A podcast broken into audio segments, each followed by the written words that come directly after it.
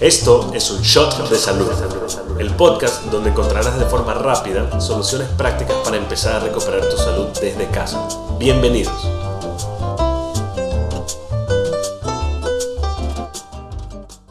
Bienvenidos al podcast de hoy.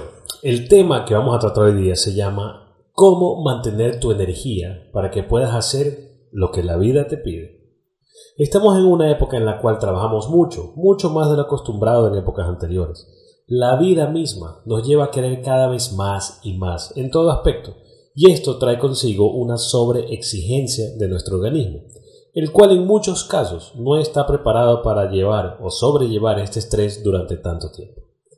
Presas de esta carrera constante empezamos a sentir dentro de varios síntomas la falta de energía.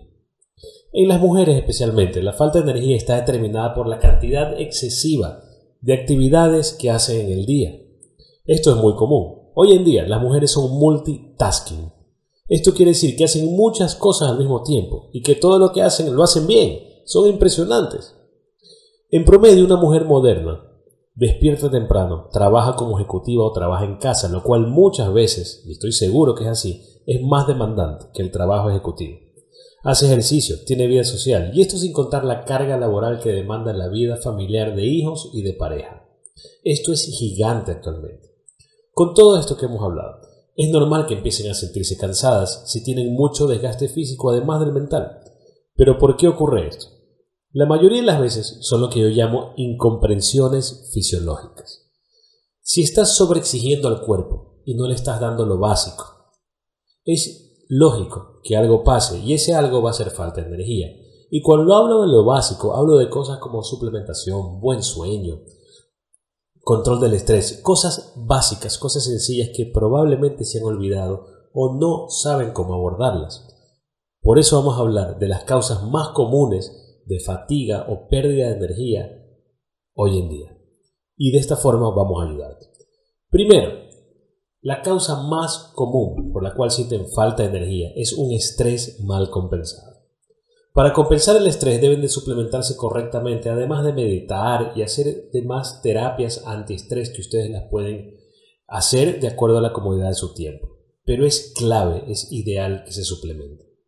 Hemos hablado mucho de esto en podcasts anteriores, pero para los que no han escuchado, deben de empezar ya. Si tienes cansancio, si tienes fatiga, si no rindes lo que tu día te pide, tienes que empezar ya a suplementarte con selenio, con zinc, con cobre, con magnesio, con vitamina D y con vitamina B12.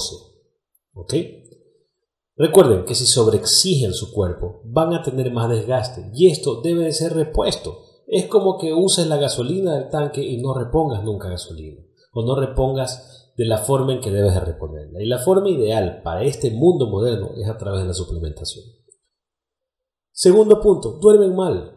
La mayoría de las mujeres no duermen ni temprano ni con la luz apagada. Siguen con el celular hasta antes de cerrar los ojos y esto bloquea la producción de melatonina. ¿Y qué es la melatonina? Es la hormona que te induce el sueño, lo cual hace difícil que una vez que ustedes apagan el celular y deciden dormirse, se puedan dormir.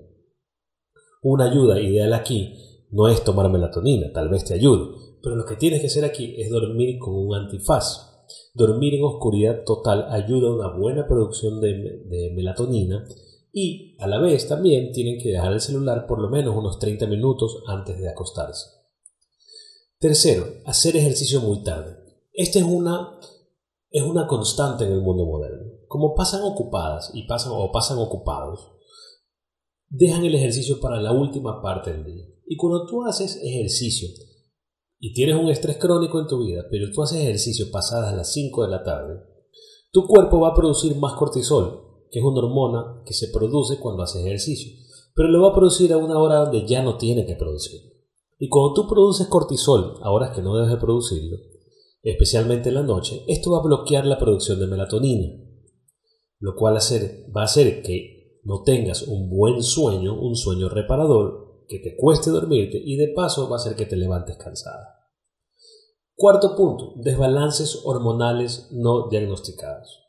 Estos pueden ser problemas de tiroides o problemas con la hormona insulina que está muy relacionada al estilo de vida alimentario.